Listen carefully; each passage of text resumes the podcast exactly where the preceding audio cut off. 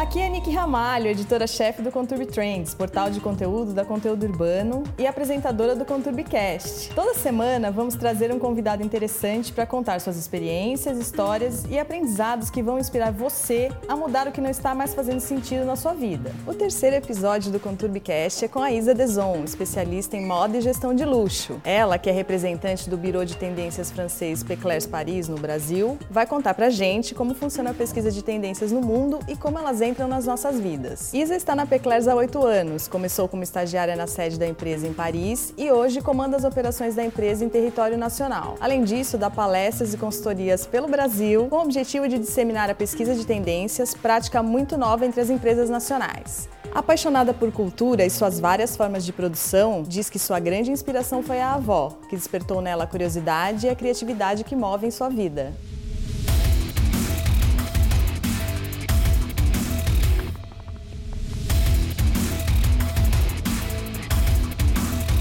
Seja bem-vinda ao nosso terceiro episódio do ConturbiCast. É um prazer receber você aqui. Obrigada, obrigada pelo convite. Isa, conta pra gente o que é um birô de tendências? É uma agência que busca, através pesquisa qualitativa, então a gente não faz quantitativa, não faz nenhum desse tipo de pesquisa, entender os comportamentos de amanhã, trabalhar isso em termos de inovação, mas também cores, formas, ideias de produtos, serviços.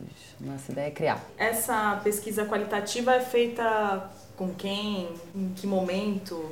Então, quando me perguntam o que, que uma pessoa com tendência precisa ter, eu sempre falo que é curiosidade, porque essa história de pesquisa ela acontece a todos os momentos. A gente consegue pesquisar praticamente em qualquer lugar, dependendo do que, que a gente está buscando, claro. Mas é, o consultório médico é um ótimo lugar de pesquisa, porque tem várias revistas que você nunca compraria. As exposições, a gente está sempre prestando atenção nas manifestações culturais. Então, na realidade, somos um time grande em que todo mundo está prestando atenção no que, que a gente está consumindo em termos de cultura o tempo todo. E eu queria que você me contasse, então, um pouco, para a gente contextualizar, a história da Pecler Paris e como você entrou nessa história. A Peclés é uma agência de, então, né, um, um mas que é uma agência de previsão de tendências, que é o que eles chamam lá fora. E a gente tem 50 anos de história, vamos fazer 50 esse ano. Esse nome dificílimo vem da fundadora, que é a Dominique Peclés, que ela, em 1970, larga um job numa loja de departamento super conceituada para ajudar o Carrefour a desenvolver a primeira marca própria. Olha que interessante o Carrefour. O Carrefour. Foi, começou com uma coisa de casa né? Eles estavam fazendo uma linha de casa. E a Dominique resolveu que é uma das a Peclers é uma das primeiras agências de tendência do mundo, né? Então ela foi realmente pioneira. E ela resolveu democratizar o estilo. Nasceu assim. Ela resolveu que independentemente de você poder ou não é, se permitir certas compras, que você tinha direito de ter cores legais, um resultado legal, um material legal, um design que tivesse a ver com o momento. E aí isso coincidiu com o começo do prêt-à-porter, o começo da moda pronta. Então, é, a partir daí ela começou fazendo consultoria. Da consultoria, ela começou a democratizar o próprio serviço, desenvolvendo os cadernos de tendência, que são pesquisas prontas. Então, vocês na Peclés, vocês já têm é vocês podem oferecer coisas já prontas para o cliente e tanto desenvolver especiais. Exatamente. A partir dos anos 80 aconteceu isso, foi aí que rolou uma expansão e a gente começou a atender outros mercados, não só a França. No início dos anos 2000, a Dominique resolveu que estava bom já, ela estava com 70 e tantos anos, estava ok, não quero mais trabalhar com isso, vendeu. E hoje nós fazemos parte da WPP, que é o maior conglomerado de comunicação do mundo. Então a gente fica do lado de. A gente é um grão de areia, mas a gente fica do lado de uma Thompson, uma Ogilvy, ah. é, uma Grey, essas grandes. É, Cantar e tal, grandes, grandes agências.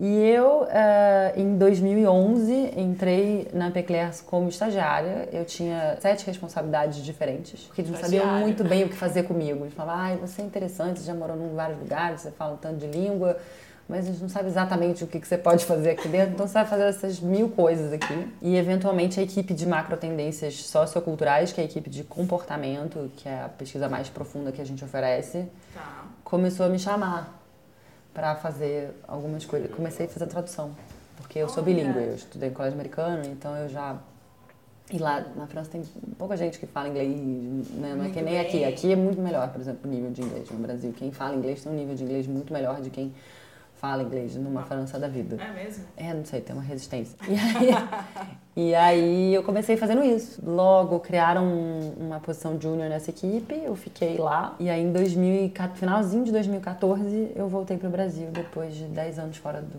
do país para trazer a, a agência em peso para cá. E, e, como funciona essa operação no Brasil? Olha, a gente tem uma operação única, é, porque cada país foi se adaptando da forma que dava. Então a gente tem uma filial, só para vocês entenderem, em Xangai, aí são 15 pessoas lá, é um mercado enorme pra gente. A gente tem uma filial em, nos Estados Unidos, que é um pouco mais tímida, e na, na Alemanha. E aí no Brasil a gente tinha uma representante que vendia essa pesquisa pronta só. Ah, tá, só os cadernos. E ela não tinha respaldo. Então não tinha parte de marca, de conteúdo, de pesquisa, nada estava fluindo. Tá. Então eu vim trazendo toda a parte de consultoria, de comunicação, de palestra, workshop, tudo que a gente oferecia. E aí em 2018 eu abri a Deson, que na realidade é a minha empresa, mas que é só para a gente poder nacionalizar os serviços. Ah, tá. Então, só para aterrizar a Peclers aqui. É, burocracia. E, mas é com. Que aí eu tô agora montando equipe aqui. Ah, então, que legal. É um passo novo.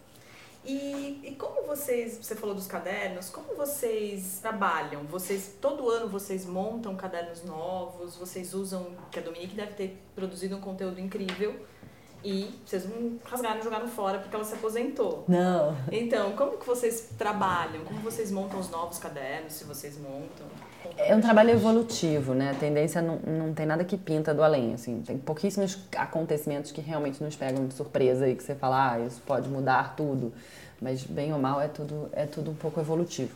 Então, o Futures, que é o nosso, nosso caderno macro, que olha de 2 a 10 anos à frente, é um caderno que sai anualmente.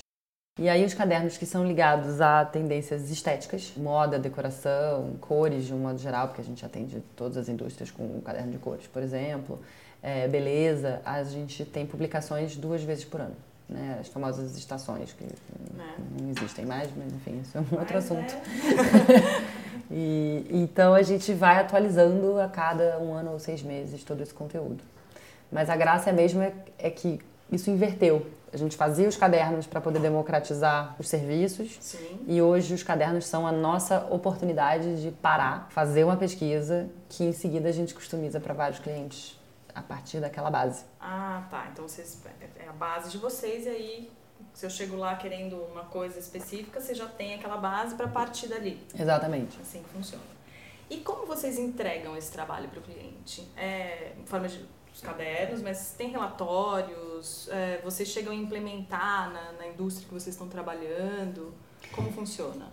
Os, os, relatórios existem tanto. Hoje em dia ninguém mais quer nada impresso, então a gente trabalha quase que só com o PDF quando não é o caderno. O caderno tem amostras de tecido, amostras de material, amostras de cor, então isso tudo bacana. É, é uma sentir. Exato, que é uma parte é, sensorial e hoje você conversa com 9 de 10 criativos e eles vão falar, ai, ufa, um negócio que eu posso encostar fisicamente, né? Não é mais um PowerPoint de 120 slides que eu não vou chegar no final e que eu não consigo nem entender o quanto de trabalho entrou ali. Tá.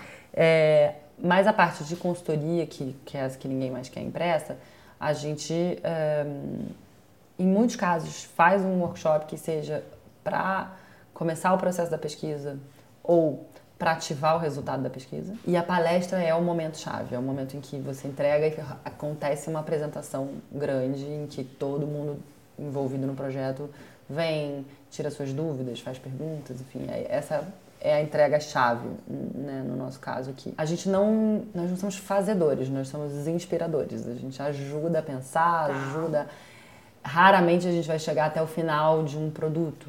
Até porque existe uma equipe de criação de produto dentro das, das marcas que não faria sentido a gente tomar o lugar deles. A gente quer trabalhar com eles, Sim, ajudar eles. Mas, mas pode acontecer de precisarem de uma consultoria muito específica ou... Sim. Não, a gente fez uma parceria, por exemplo, no ano passado que ainda está rolando com a Insepa Roca e eles a gente criou a cartela, mandou as, as cores todas serigrafadas para elas chegarem exatas e eles criaram em cima disso é, os azulejos das cores que a gente recomendou e aí virou um produto. Para que uma coisa, coisas virem tendência, caiam nas ruas, que técnicas vocês usam? Você falou da pesquisa qualitativa e tal, dos cadernos, mas assim, como que elas caem nas ruas? Que, como vocês desenham esse caminho? A gente trabalha com semiótica, então a gente passa o tempo todo é, tentando identificar sinais emergentes. Aí começa a falar uma coisa meio, meio louca. Então, manifestações culturais que começam a apontar. A gente tem uma metodologia própria que é muito baseada no fato que cada uma das nossas pesquisas envolve 45 pessoas. Então começa muito com conseguir ter um olhar razoavelmente panorâmico devido a essa, esse recurso de, de capital humano mesmo que está prestando atenção. Certo. Quando uma tendência já está na rua, ela já está, a gente já não considera ela tendência, ela já foi adotada, ela está muito difundida. Então ela a gente está fazendo parte da sociedade. Já Exato. Tá... A gente está procurando as manifestações emergentes, ou seja, os pequenos sinais que estão começando a mostrar uma mudança de comportamento, uma mudança de mindset, que aí pode virar uma roupa, um, uma cor, um corte de cabelo, uh, um produto, um serviço e tal. Agora fala-se muito de mindfulness. A gente está falando de mindfulness desde 2011. Foi quando a gente começou a perceber que o mindfulness estava aparecendo, que o Headspace tinha nascido, que aí virou hoje todos os aplicativos. É, e foi muito em função de começar a estudar os efeitos da tecnologia no que a gente hoje gosta de chamar de ansiedade. que a gente vive loucamente. Além de moda, beleza, decoração, é, quais outras indústrias, assim, até inusitadas, tipo automobilística, elas procuram vocês? Muitos, aqui, aqui no Brasil ainda é um processo de construção de marca, mas assim, mundialmente a gente trabalha um, bastante com uh, telefone celular, tecnologia de um modo geral, então já fiz projeto para mouse, para Samsung, já fiz, a gente tem um projeto grande para Huawei, que é Mundo, que é dos telefones em si, do, do, do coloração, formatos e coisas mais. É, a gente atende já atendi Citroën para um carro que chegou no Brasil outro dia. Eu fiz um projeto em 2012 e o carro chegou no Brasil ano passado. É... Demora um pouquinho, né? Futuro do, da mobilidade, de um modo geral, é uma coisa que interessa. Então, que seja para carro, mas também já fiz projeto para bicicleta. Tá. aqui no Brasil fiz um projeto muito legal sobre o futuro da educação. Já fiz futuro do morar futuro do trabalho, enfim, é bem, é bem, di... é bem diverso. É que tem que achar uma pessoa na empresa que esteja disposta a ser provocada, porque o que a gente faz é um... uma provocação. provocação. É. Então, é conseguir chegar à moda, beleza, é o que a gente é conhecido, é um mercado que está acostumado a investir hum. neste timing. Você tem Sim. dois anos para desenvolver e tal, e não necessariamente só no quantitativo, né? Os outros mercados têm um hábito maior de quantitativo e então é, às vezes é mais contato certo que falta do que, do que a indústria em si. E você acha que o, que o Brasil você falou que está começando e tal, mas é, é aberto? Aberto a nada, né? O mercado não é aberto, nada é aberto. Eu acho que eu acho que o que está acontecendo é o sentido de urgência. A nossa abordagem ao sobrevivencialismo, vamos dizer assim, uhum. que é, ai, será que a gente vai ter roupa, vai ter casa, vai ter comida, que é um pouco ainda a preocupação, né, cotidiana do brasileiro, até o que não é uma preocupação dele, mas está programado nele de certa forma, essa preocupação constante, ela deixou muito pouco espaço para programar, para olhar para frente, para falar, tá, eu vou pensar o famoso five-year plan. Americano, você vai a qualquer entrevista de trabalho e fala, ai, quais são os seus planos de cinco anos? Nunca ninguém me perguntou isso no Brasil. Não. É esse planejamento, né? Então a gente está começando a entender hoje que se não olhar para frente, se não planejar, né, acaba dando de cara com a parede, que é o que, é o que está acontecendo agora com as marcas, de um modo geral. Elas estão falando, ah, peraí, eu tentei fazer uma coisa que eu não pensei em todo o processo, então eu estou começando a ter uma necessidade de me reinventar. Então a crise, né, igual a oportunidade, quem trabalha com tendência ama uma crise, porque você tem que estar em crise para precisar reconsiderar, ah, arrumar um dinheiro para fazer essa consideração toda. Então, com, com a conjuntura atual, vamos dizer, está acontecendo esse despertar do talvez eu precise investir um pouco mais à frente, talvez eu precise pensar um pouco mais à frente, talvez a geração que eu estou é, mirando hoje não é a geração que vai realmente consolidar minha marca e aí a gente está começando a olhar para frente. É são algumas figuras mais disruptivas. Me conta como vocês especificam esse trabalho de vocês? Para mim é um pouco mais fácil, porque como eu, eu na realidade, o que, que eu faço? Eu recebo um tanto de material. E o meu trabalho é realmente uh, passar o filtro Brasil, o filtro do meu cliente e, e, e do Brasil também um filtro de geolocalização, porque o Brasil né, é, é do tamanho de algum de um continente também. Então, eu recebo uma, uma, uma, pesquisa de lá, então eu tenho que pagar alguma coisa para eles e eu construo em cima da hora homem que eu preciso para customização. Tá. O que a gente faz é um processo de, de, de precificação de agência. Então, quantas pessoas vão trabalhar, quantas horas e quanto cada um custa. É bem, bem simples. A gente tende a não divulgar nossos preços por uma questão dos nossos concorrentes. Claro. Só por isso. é, então a gente tem que manter essa, essa, ainda mais nos cadernos, a concorrência que seja por plataformas ou cadernos, ela é muito cerrada. Então a gente não pode Abrir, escrever em nenhum lugar essa história de preço, até porque o preço do Brasil eu tive que batalhar muito para ele ser mais é, momento Brasil, porque os preços dos Estados Unidos é um outro, o preço da Europa, Europa é, é outro, outro, e aí a gente vive assim numa tentativa de adaptar. Ah, mas é bom, né? é bom vocês não, não divulgarem, porque assim, a concorrência. É, fica de olho, não tem jeito. Não eu não presto muita atenção neles, mas eles gostam de prestar atenção mas na gente. sempre prestam. E Isa, as tendências acabam perdendo características é, quando elas atingem. Quando elas se tornam populares, basicamente. Quando elas chegam no fast fashion, por exemplo, elas já perderam as características que elas começaram lá quando vocês pesquisaram? Eu acho que a, a, tem muita gente que tem é, sistemas melhores que eu, tá? Então eles falam, tem uma curva, daí o early adopter, então no mainstream, tem toda uma ciência, eu, eu sou um pouco mais freestyle.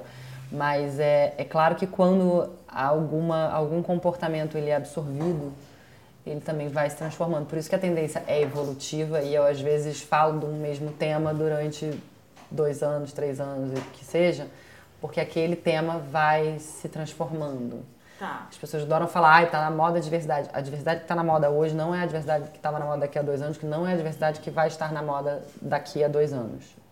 Mas a diversidade não é nem uma questão mais de ser tendência, é simplesmente um fato é um, que é nós que vamos ser sempre mais diversos. A gente está se misturando sempre mais. Então isso sempre vai dar novos híbridos. Para dar um exemplo, né? Claro. Por isso que o público já está rejeitando campanhas da Benetton que estão tentando se re, repropor aí.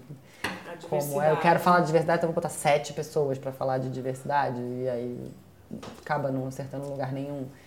Então é, é, a evolução disso hoje é quem é a pessoa que você vai ter coragem de bancar para ser o rosto da sua marca. A diversidade que vai dizer que a sua marca tem a diversidade. É, e não quais são as sete pessoas que você vai chamar. Por exemplo, entendeu? É, é, é uma tendência que está evoluindo e o contato com as pessoas é o que faz ela evoluir. É, a troca na mídia social é o que está fazendo ela evoluir. A própria método de tendência, por isso que eu falo do freestyle, porque eu acho que hoje se apegar muito a uma, um método e uma métrica é pedir para ter que se reinventar daqui a meia hora, porque a velocidade das coisas está fora de controle. É, você começa a perder o bonde, né?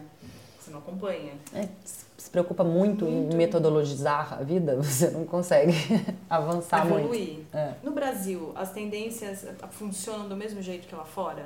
Uma mesma tendência? O brasileiro é o cara mais inseguro que eu conheço. Então, ele tem uma preocupação muito grande no que está rolando fora para que ele possa importar. Eu acho que a gente está começando a romper com isso. É um caminho lento, é uma ruptura que vem muito mais periférica do que ela vem do que a gente considera o centro, o topo, sei lá onde. Ela vem de, do entorno. Tá. É, busca por autenticidade, ela é mais latente ali. E eu acho que ela tem. É, hoje está inventando suas próprias verdades e sua própria cara, e a gente está começando a se emancipar. E eu adoro quando as pessoas falam assim, ah, mas você está falando uma tendência que é muito gringa. Eu falo, ótimo, que bom que você está começando a perceber isso. Você não está achando que é sua. Exato, porque durante muito tempo o nosso. É, a, a, forma com a, com a qual as pessoas faziam isso era: não, eu quero fazer igual a alguma coisa que já foi feita. Uhum. E é uma pena, porque a gente tem um capital criativo humano absurdo, inspirações interessantíssimas que só existem aqui, misturas e misturas e miscigenações que só existem aqui. A gente, né? Então, a gente tem um capital criativo que só existe aqui, a gente tem um, um, um capital humano, uma diversidade que só existe aqui. E a gente ficou muito tempo nessa questão do, do vira-lata, né? Do complexo de vira-lata. Eu acho que a gente está começando a perceber que, pelo olho do, do estrangeiro que olha para cá e acha tão interessante, Sim. que talvez a gente realmente tenha coisas para oferecer. Eu é, acho que a gente está rompendo com isso. Mas o comportamento em si, a gente só vai, a gente só tá pegando a moda do zero lixo porque a moda do zero lixo pegou nos Estados Unidos, sei lá, entendeu? Não é, a gente não é por causa da Amazônia. Não. entendeu? Só porque a gente precisa ter um, um fio de fora. É, a gente é muito novo também é, como país, então tem também. que dar um desconto.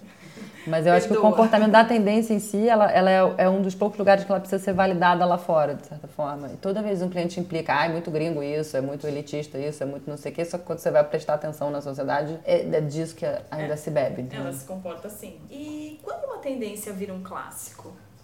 Você tem alguns exemplos atuais, assim? Meu exemplo preferido é a economia colaborativa a economia colaborativa 2011, vai, é, Fab Lab, Makerspace, não sei o que, essas palavras todas. Uau, vamos falar sobre Fab Labs, vamos falar sobre Makerspace. Ai, a gente vai dividir. Imagina é, você ligar para alguém e falar, ah, eu vou ali ficar hospedado na casa de uma pessoa que eu não conheço, que eu achei na internet, Ai, eu Deus, vou passar horror. uma semana na casa dessa pessoa lá na França, né? Sua mãe, sua avó, gente, bateu a cabeça, enlouqueceu. é, isso tudo tinha um ar de muito novo, existia uma descrença absoluta é, das grandes empresas, indústrias, enfim. Essa galera louca que imagina se isso vai pegar esse carro que ninguém sabe de onde veio, buscando você em lugares para te levar para outros lugares. Dividindo assim. com pessoas estranhas. É, e hoje é, é muito difícil você conversar com jovens geração Z, geração é, que está aí com há controvérsias mesmo, 17 a 20 e poucos anos, e eles não, entendem, eles não entendem um formato que não seja colaborativo para nada hoje em dia. Eles entendem que o seu negócio precisa devolver para a sociedade, que o seu negócio tem um engajamento é, diante do, do, meio ambiente, ou que tem que chamar pessoas para participar, ou eles querem é, uma, uma hierarquia mais vertical, enfim toda a lógica da economia colaborativa, eu sinto ela hoje em dia muito já enraizada na próxima geração. Então, até na nossa pesquisa era uma tendência e virou Agora... um dos pilares de pesquisa, por exemplo. Podemos chamar de clássico. Exato, exato. Como as indústrias chegam até vocês? Eu faço palestra de noite. é, eu fui me metendo em todos os, os eventos porque eu acho que no meu caso é muito pessoal. É, no meu caso específico, eu trabalho para uma agência muito pequena, no mundo todo nós somos 100 pessoas. O nosso concorrente maior aqui em São Paulo tem 400 pessoas, sei lá, uma coisa assim, só em São Paulo. Um desenvolvimento que foi muito orgânico de mídia e de, do que, que eu pude inventar, porque eu vim para o Brasil fazer uma startup, tá? Para um grande grupo, uma grande Sim. empresa, mas é uma startup, para todos os efeitos e foram os eventos que foram as plataformas para que as pessoas pudessem ver o que, que a gente fazia. E é verdade que a tendência 50% da venda de uma tendência está em como você entrega ela. Quem está apresentando, como está sendo apresentado e como que você engaja aquele público para parar e ouvir você falar. Tá. Então, a maior parte dos meus clientes chegam a mim através desses eventos e esses, essas palestras que eu vivo dando por aí. E você acredita pela APCLAS ser menor, ter menos pessoas espalhadas pelo mundo, ela está conseguindo atingir oh, os mesmos objetivos da, das grandes? Não, mas o nosso objetivo não é atingir o mesmo objetivo das grandes. Não. é, eu acho que o controle do, do, da qualidade que a gente tem por ser pequeno e principalmente a edição é o que as pessoas procuram com a gente. A gente não vai entregar infinitas informações. A gente não tem tempo para isso, nem quer fazer isso, até porque você não tem tempo para ler Sim. infinitas não informações. Não uma coisa big, sim.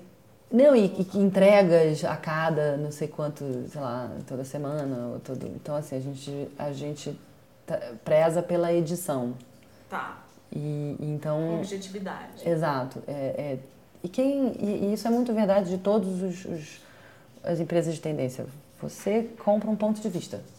Aqui no Brasil, se você se interessa pela Peclesa, é porque você achou graça na forma que eu estou te contando as histórias das tendências. Não tem outras pessoas que vão contar coisas parecidas, porque o Zeitgeist é o Zeitgeist, o, o inconsciente coletivo é o inconsciente coletivo, e eu só posso capitalizar na minha equipe no que a gente tem como pessoinhas mesmo, seres humaninhos, que tem uma forma de falar daqueles assuntos. Então eu acho que você opta por um ponto de vista.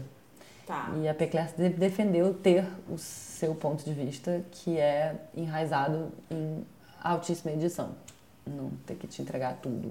Eu te falo o suficiente que você precisa para aquilo que você está fazendo. Como vocês lidam com a concorrência? Então, olha, meu pai disse que não pode falar nenhum nome. Então, eu, eu, eu dou uma ignorada, eu confesso. É, não presto muita atenção. Não vou, é, até sou amiga das pessoas, interajo com as pessoas que trabalham em outras agências, sabe? É, não tenho muito essa, esse, esse, problema, não. Mas eu tento prestar o mínimo de atenção e me e focar no que eu estou procurando fazer. E você acredita que a, a Peclers é mais antiga que, a, que algumas outras? Você acha que rolou uma inspiração, assim, para criar o próprio birô? Carla Lagerfeld dizia que o maior elogio é a cópia, não é? Então vamos ficar então... por aí. Para quem está começando no mundo da moda, como estilista, por exemplo, qual a importância de conhecer o funcionamento de um birô de tendências? Saber onde que ele vai querer investir no futuro. Eu converso muito com marcas jovens, marcas pequenas e é, eu acho que é muito importante elas saberem que existe esta alternativa de investimento para quando eles aumentarem. E que pode ser uma alternativa que ajude a crescer o negócio de forma estratégica. Então, desde que eu cheguei no Brasil, por exemplo, eu visitava as, as pequenas marcas. Hoje a gente organiza alguns eventos para pequenas marcas quando dá, esporadicamente, para poder também oferecer um material que senão fica muito confidencial, porque tem um custo alto, né? Sim. É, então, eu acho que primeiro, eu dou muita aula na faculdade, dou muita palestra e tal, porque eu acho que é importante saber que existe essa alternativa. Aqui no Brasil, a gente passou muito tempo chamando tendência de o que foi publicado numa revista estrangeira no mês passado, uhum. e isso não oferece o benefício do planejamento que um, um estudo de pesquisa oferece, né? Então é interessante eles saberem para poder falar, ah, tá bom, amanhã eu posso investir em várias coisas, entre elas num material que me ajuda a inspirar, que ajuda a pensar na próxima coleção, que ajuda a construir a imagem da marca, o lookbook, é, basicamente para dar um direcionamento para essas pessoas como marca, como empresários e tal. Isso é um guia. Sim, e no mínimo a, a minha chapada comprou anos a Peclerc, agora parou de comprar, acho que tem dois anos, mas ela passou anos comprando. Ela comprava todos os cadernos de todas as empresas que vendem caderno, nunca deixou ninguém da empresa ver. Eu, sustento, eu trabalhei lá antes, né? E eu sustento que ela fazia isso para saber o que não fazer. Entendeu? Ela não, não, isso aqui é o que vai, fazer, então não vou fazer isso. Também serve para isso. Também serve. é diferente. então, que cada um pode usar do jeito que achar melhor. Você está falando da Prada, as grandes marcas então costumam comprar de vocês, sempre compraram. A gente tem clientes hoje, a Prada não posso mais falar porque tem dois anos que elas pararam de comprar, mas assim, da Armani até a Inditex, que é o grupo da Zara. Aí cada um usa de um jeito.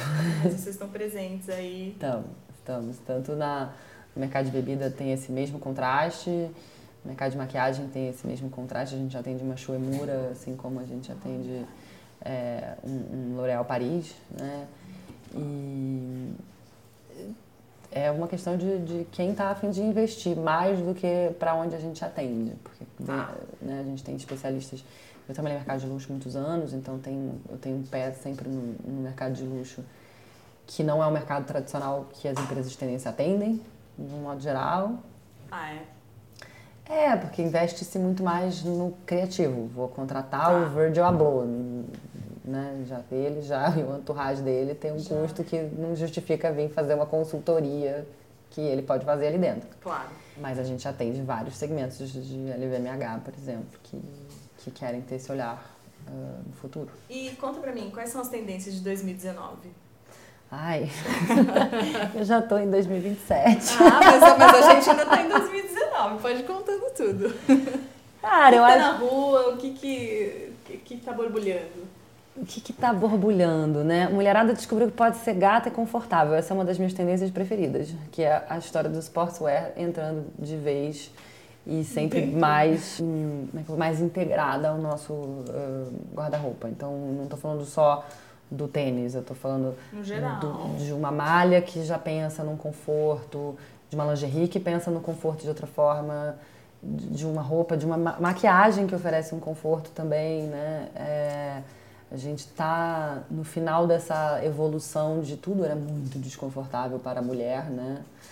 A meia, meia cá, qualquer coisa. Sapato, o sapato, o pancake, tudo. Tudo. É, e a gente está sempre caminhando eh, em direção a essa história do conforto, que eu acho que é um, um ponto muito interessante.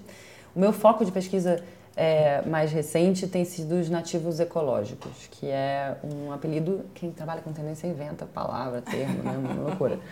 Então, os nativos ecológicos, para mim, tem sido um foco meu, eh, porque as pessoas têm pedido sempre isso, e é uma coisa que me, me intriga muito, que é a gente falar com essa geração é o nativo digital, então a turma que tem menos de 30 anos e que não sabe muito bem o que, que é, daqui a pouco não sabe nem o que, que é um despertador, uma lanterna, mas né, a vida offline, a vida fora do smartphone, do, do- do tablet e tal, que também está apavorada eh, com a situação atual da forma que a gente trata a natureza, né? E a gente, da forma que a gente se separa da natureza, que é a coisa mais maluca, porque a gente fala assim, a natureza como se a gente não fizesse parte dela. Ali.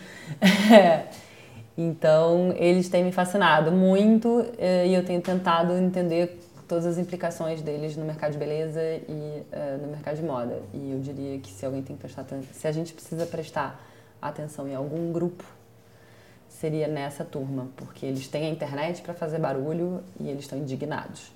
Então, não sei se vocês viram a capa da Time com a Greta Thunberg, eh, os, os climate, um, como é que eles chamam?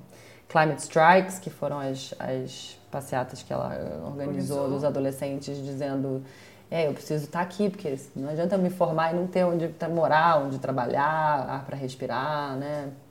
Bebida para nada para beber, enfim. Então a gente a gente começa a ver aí uma geração que está realmente desafiando. E com ela vem a grande tendência da transparência, que a gente já discute há um tempo também, que é será que a gente vai conseguir aprender a falar a verdade no mundo, né? Porque a gente Precisando, né? sistematizou a mentira e a enganação. Então, eu trabalho com esse tipo de macro para depois pensar num produto, numa cor. Por isso que eu falo muito que essa história até da palavra tendência é complexa, porque a mídia, de um modo geral, fala de tendência para tudo. Tudo. Tudo tem uma tendência. Ah, agora a tendência é laranja. Tendência, ah, qual é a cor do ano? Eu, eu não sou muito dessas respostas. Eu não acredito muito na uniformização estética. Eu acho que a estética é uma expressão de tendência, né? Ela é um resultado, quase que um comportamento maior.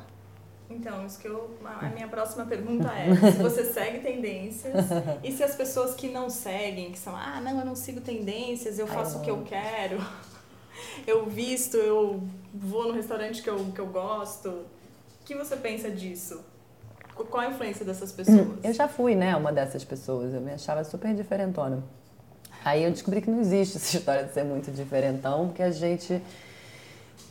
é, todos nós temos a capacidade de ser uma antena do que está acontecendo em volta da gente e a gente absorve aquilo que a gente, enfim, entra em contato, aquilo que nos, nos de certa forma, seduz. É, e aí a gente começa a aderir a comportamentos e por mais que a gente ache que a gente é muito diferente, se você prestar bem atenção, você está fazendo um comportamento que veio de algum lugar verdadeiros originais, como ontem eu estava assistindo a entrevista do David Letterman com o Kanye West, e ele fala, o Kanye West falava assim, ah, você escuta uma música doida, com as letras doidas, com um clipe doido, você acha que quem fez não é um doido? Então eu acho que, eu acho que assim, os doidos verdadeiros, que são pontinhos fora da curva, são meio doidos e eu tenho o maior respeito, mas não são, não são pessoas dizendo que não estão seguindo tendências, entendeu? Então eu acho que ninguém escapa um pouco disso. A gente tem níveis de adoção diferentes e resistências diferentes. Então tem gente que quando vê uma coisa, como eu, se eu vejo um sapato e eu tô vendo aquele sapato, eu tô vendo todo mundo usar aquele sapato, eu quero comprar qualquer sapato menos aquele. O que não significa que eu não vou cair num outro sapato que vai que virar já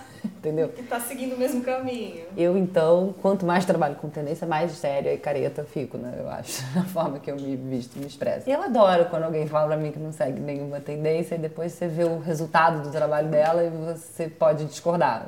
Que é melhor do que discordar com a pessoa, falar, ai não, você tá seguindo, entendeu? Tentar convencer a pessoa, não adianta. Minimamente, todo mundo segue, sei lá, 5, 6, 7, 10 obras na Bienal de Veneza falando sobre aquecimento global. Será que Será? A gente está avisando que aquecimento global é tendência há muitos anos, por exemplo, né?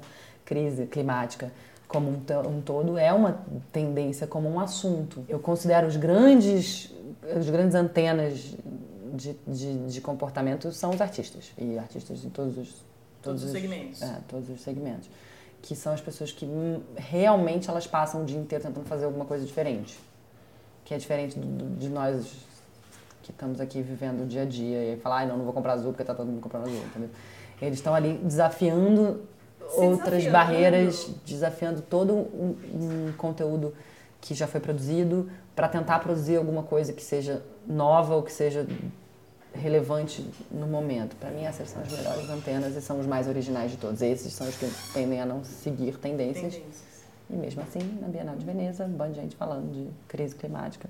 Então, Por que as tendências vão e voltam sempre? Porque o comportamento da gente é cíclico. Enjoa, fala mal da mãe, tá todo mundo com o cabelo meio anos 80 hoje em dia. Eu falava assim muito mal, ai, credo, sombra azul, aí a, a Natura vai lá e explode de vender batom azul.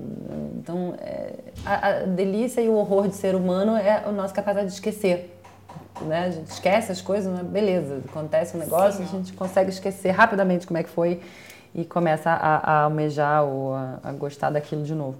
Então, é, é, elas são cíclicas, mas elas também são sempre um pouquinho diferentes. Nunca é tão literal, né? É, elas vêm com uma pitadinha do que está acontecendo na atualidade. É, por isso que eu falo, não tem nada novo, ninguém vai fazer uma coisa 100% nova, uau, entendeu?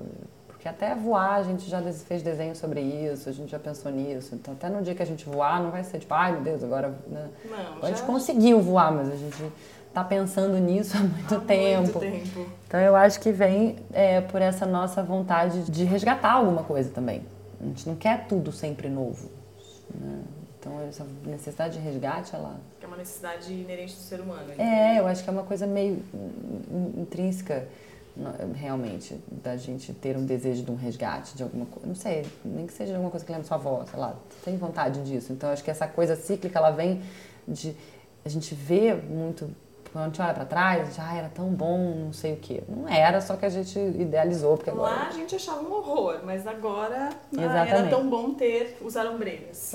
Exatamente. Então, aí, ai, vou resgatar aquilo, mas eu vou dar uma atualizada. E a gente fica nessa, nesse ciclo vicioso. Agora eu queria que você me respondesse rápido. Se o mundo fosse acabar amanhã, qual seria a tendência que você. Eh, tendência de estilo de vida que você recomendaria para a sociedade que ia começar no dia seguinte? Estava pronto para começar no dia seguinte. Bom, o meu grande assunto de pesquisa, que virou um pouco que me deixou meio uma referência minha, é falar sobre a economia da emoção é falar sobre o fato que, é, e aí Antônio Damasio, que é um neurocientista, ele fala que o Descartes, ele deu uma vacilada quando ele disse que eu penso logo eu sou, ele esqueceu de falar eu sinto. Ele esqueceu de que 80% das nossas decisões são emocionais. A gente justifica bem pra caramba. A gente fala, ah, comprei esse sapato porque não sei o que, não sei o que. Os meninos, ai ah, não, comprei esse headphone, comprei esse device, comprei esse, qualquer coisa. E aí a gente explica pra caramba, e racionaliza, traz e fala mil coisas, só que a gente comprou aquilo por um impulso emocional, porque aquilo fez a gente se sentir belo, feliz, é, criança, adulto, não sei, alguma coisa ali que é ligada a, ao emocional. Eu acho que a gente precisaria recolocar isso em um pouco tudo que a gente faz e toda a forma que a gente interage com as pessoas, sabe? Eu realmente acho que falta muita gentileza no planeta. E aí a gentileza com os outros é com a gente mesmo. Em primeiro lugar com a gente. A gente é muito malvado com a gente. A gente se critica o tempo muito, inteiro. A gente é muito exigente. A gente critica os outros o tempo inteiro. É, a gente critica o trabalho dos outros. A gente está sempre na comparação. Então, assim... É, e isso é muito pouco construtivo. Eu diria que é, seria devolver a emoção a um pouco tudo isso. Então, como que a gente pode ser mais gentil? ser mais gentil com nós mesmos, ser mais gentil com o próximo. Ser mais gentil na forma que a gente comunica o nosso trabalho, que a gente pensa o produto. É, e nisso é, é, eu falo do nível individual, do nível coletivo e do nível global. Quando eu falo de global, estou falando do meio ambiente, né? Uhum. É, se a gente conseguisse partir da premissa que a gente queria fazer o menor dano possível para o meio ambiente, para os outros e para nós mesmos, em tudo que a gente puder. Uh, e que isso fosse um ponto de partida para abrir empresas, fosse um ponto de partida para pensar uma comunicação de marketing, uma estratégia, acho que a gente ia se beneficiar muito, porque agora o que a gente está tendo que fazer é desconstruir os sistemas para poder injetar empatia e, e, e gentileza dentro disso, sabe? Então seria a sociedade da gentileza. Você recomendaria a sociedade da recomendaria, gentileza? Recomendaria um pouco mais de, de, de, amor, assim. Meu lado hippie ressalta aí muito, muito fortemente. Bom, imagina que as tendências de 2019, porque nós estamos, sei que você já está lá muito à frente, mas as tendências estivessem guardadas no lugar e ele pegasse fogo, qual você salvaria? Olha, isso muito em função do negócio que eu, que eu apresentei hoje, porque o que está vindo de, de frescor. Eu acho que uma das coisas mais divertidas é, que a gente estudou esse ano foi uma tendência que a gente chama de catarse criativa, que é um pouco que a gente está vivendo já é, na arte, na música e na moda, que é essa vontade de se expressar, de dançar, de botar para fora um pouco todas essas sofrências que as pessoas estão convivendo com hoje em dia. Isso é global, isso é Brasil, com conjuntura econômica, social, política mundial está tá fazendo com que a gente queira se fantasiar mais, né? O carnaval está mais na moda do que o carnaval jamais foi, nesse sentido, né? Então pois a gente é. quer amar mais, a gente quer gritar mais, quer dançar mais, quer se expressar mais. E eu acho que essa é uma tendência extremamente saudável para uma sociedade muito reprimida ainda que a gente vive que não se permite as coisas, não se, ai não, eu tenho que me vestir assim porque não sei o que, não sei o que, sempre tem uma justificativa de um protocolo que a gente ainda está no processo de romper. Eu acho que uhum. Seria essa ideia de romper com os protocolos e ser mais autêntico, ser mais genuíno. Então acho que. Essa você salvaria. Essa eu salvaria, porque acho que ia ficar divertido. e agora me conta, qual a sua tendência de vida? Minha? da vida Sua. minha. Ai, olha, outro dia perguntaram a mim que, por que, que você faz o que você faz, o que, que você quer fazer, né? E o que, que você faria se você pudesse só disseminar? Eu descobri que as pessoas gostam de ouvir coisas que, que eu falo, que eu penso, que eu estudo.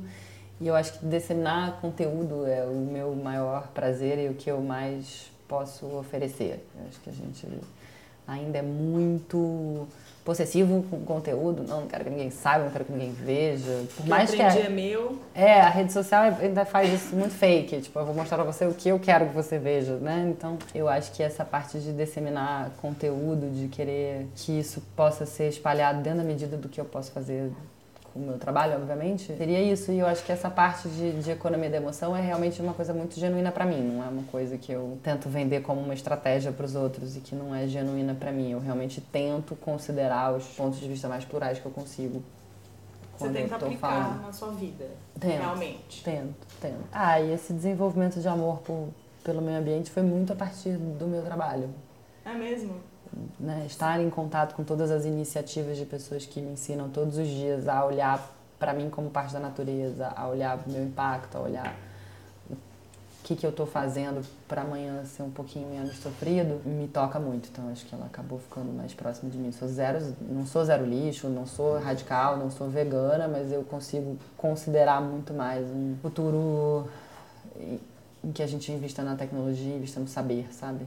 Acho que essa é a parte mais difícil, mais interessante. Não sei, você me pegou muito surpresa. Mas essa é a ideia. Isa, obrigada por você ter participado do ContubeCast. Adoramos a sua presença aqui. Muito obrigada pelo convite.